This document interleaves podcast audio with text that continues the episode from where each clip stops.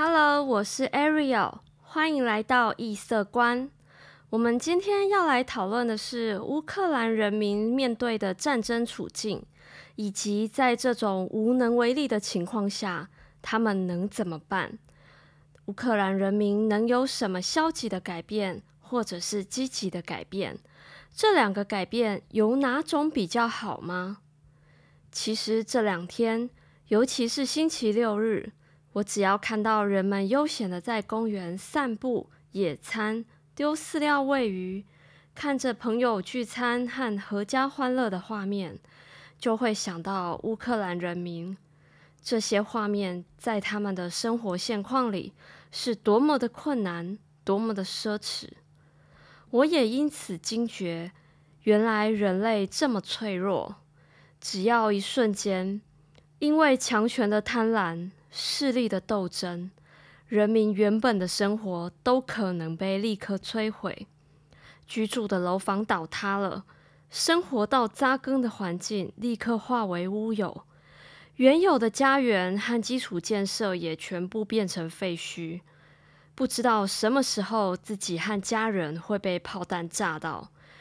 乌克兰人民只能日以继夜躲在防空洞，或者不知道明天在哪里的逃难者，甚至根本没有明天的加入战斗，只为了保护自己原本的生活和家园。这些就是乌克兰现在被俄罗斯攻打时，人民所承受的痛苦。当战争摧毁生活时，人民是最无能为力的。有的人选择加入抗战，奋力一搏；有的人流离失所。下面我们会把人们的处境分成消极的改变以及积极的改变去讨论。消极的改变，我们可以看到，乌克兰现在有许多人躲在防空洞避难，有些人逃难到不同城市里，他们在防空洞和其他都市。不断的在调试自己的心态，去面对现在家园已经被摧毁的事实。当人们发现生活和现实已经无法改变的时候，真的只能尽可能去调试心态，让自己接受，让自己去面对。如此一来，也才能在这么悲惨的现况下让自己活下去。这一种叫做消极的改变。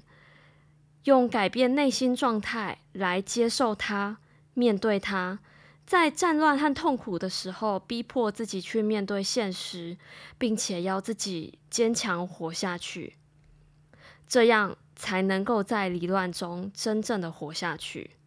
另一种人会选择积极的改变，这种选择也是不得不的选择，就是加入战争。他们用自己的生命去积极改变。用生命去反击伤害自己国家的俄罗斯，这些乌克兰人抗争的其实是一种寻求改变，是一种积极的寻求。这种很像是我们对于面对到社会的不公时，会起身去争取应有的权利，但是他们更困难，因为他们要用生命去争取，去积极的改变。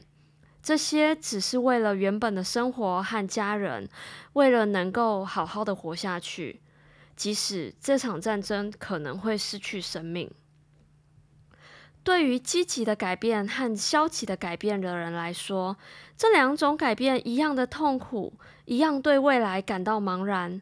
他们用不同的方式在面对着苦难和战争。其实，我们来看消极的改变的最极端，大概是佛教。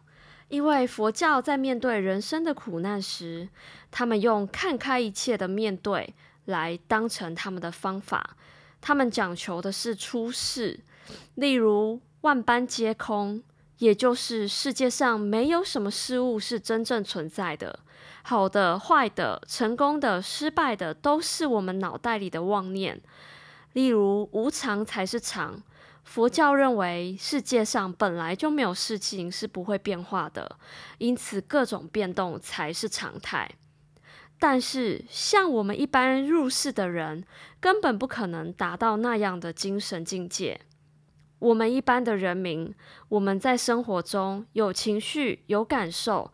当战争来临的时候，我们都受苦受难。人们没有人能够在精神上和肉体上幸免。